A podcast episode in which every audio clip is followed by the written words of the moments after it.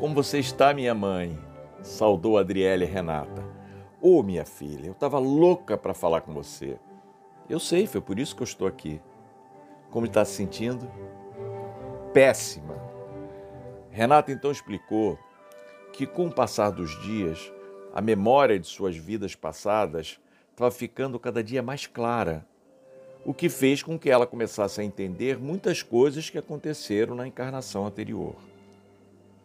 A lembrança da existência corpórea se apresenta ao espírito pouco a pouco, como alguma coisa que sai do nevoeiro à medida em que nela vai fixando a sua atenção. O espírito acaba por lembrar-se detalhadamente de todos os acontecimentos importantes da sua vida, principalmente aqueles que foram a razão das consequências graves para o seu crescimento moral. A sensação é como se esses fatos estivessem presentes ali, naquele momento. A correção desses atos com arrependimento e o pedido de perdão é imprescindível para a evolução de um espírito errante. O espírito não se lembra dos nomes das pessoas que amava, nem dos detalhes que para alguns parecem importantes. É que o pouco que lhe interessa acaba caindo no esquecimento, mas os fatos principais que o ajudam a melhorar, esses ele lembrará muito bem. Sabe aquele rapaz que sofreu um acidente junto com você na moto? Eu tenho uma dívida grande com ele, contou Renata, a filha. Que bom você lembrar-se disso, minha mãe. Acho que posso ajudar nesse resgate. Eu já estive com o Mateus aqui. Jura? Você jura, minha filha? Não é preciso que eu jure, né, minha mãe? Qual interesse eu teria em mentir para você? Daqui a mais uns dias você será capaz de ler os meus pensamentos. Aqui onde estamos, a mentira não se sustenta. Eu preciso te contar se isso vai te deixar melhor. Emocionada, Renata conta que viveu no início do século XIX no Brasil, numa fazenda de plantação de café. Naquela época, os donos dos escravos tinham o hábito de dispor das escravas que os agradasse. Fui uma dessas escravas para minha desgraça. Que horror, minha mãe. Era normal naquela época. Não fazia parte da nossa vontade ser ou não ser desfrutada pelo nosso dono. Eram eles que nos escolhiam. Eu sei, minha mãe. Não vai nenhuma ponta de crítica à sua atitude. Meu horror era quanto à moral e aos costumes daquela época. Ainda bem que mudamos com relação a isso. Continue, minha mãe. A fazenda tinha um capataz que sempre me atentava, dizendo que um dia ainda seria dele nem que fosse debaixo de chicote. Até que durante uma viagem do patrão, ele me agarrou e me obrigou a deitar com ele. A lembrança daquele momento a fez dar uma longa pausa. Aquilo me deu uma revolta tão grande. O capataz ele podia muito, mas ele não podia tudo.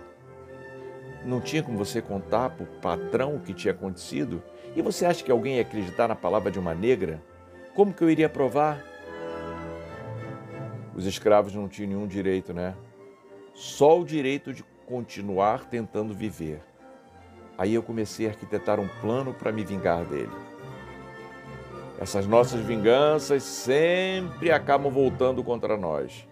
Quando apontamos um dedo para o próximo, os outros quatro ficam apontados para nós mesmos. É verdade, Adriele. Hoje eu entendo isso, mas naquela época. Que tipo de vingança você planejou? Renata continuou contando que o patrão tinha um filho, um rapaz jovem, que sabia que o pai tinha uma preferência por ela. E não sei por que cargas d'água também queria tê-la. Numa das viagens do pai, o rapaz me surpreendeu lavando-me no rio e se deitou comigo ali mesmo. O capataz chegou perto, eu vi, e para me vingar dele comecei a me portar como se estivesse gostando muito daquele coito.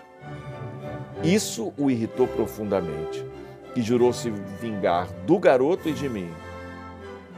Por duas vezes tentou me colocar no tronco. Uma vez eu fui salva pelo patrão e outra, na ausência do pai, pelo filho dele.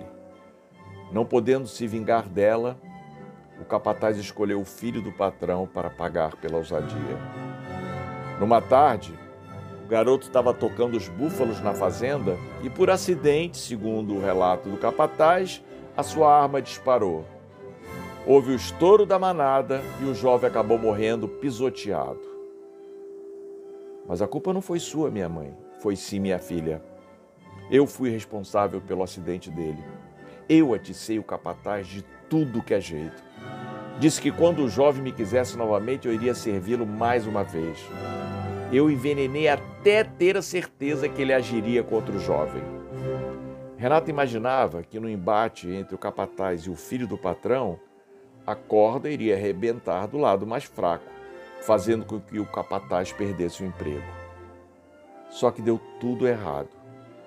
Se eu não tivesse provocado chegado tanto capataz, talvez o rapaz não tivesse morrido daquela forma. Que bom que a senhora pensa assim. Eu tenho certeza que esse reconhecimento sincero será levado em conta pelo Mateus. Na erraticidade, antes de voltar como sua mãe, nós, eu e o Mateus, conversamos sobre o que havia acontecido no passado e decidimos nos encontrar novamente na Terra. Eu prometi que iria cuidar dele. Como você iria cuidar do Mateus se nem o conhecia? Não sei, mas talvez se não tivesse acontecido aquele acidente de vocês, eu ainda tivesse tempo de cuidar dele, sim. Bom, como falei, eu acho que eu posso ajudar a senhora. O Mateus está mesmo precisando de companhia agora. Quem sabe você não faz aqui o que não teve tempo de fazer na terra, né? Eu vou te agradecer muito, minha filha.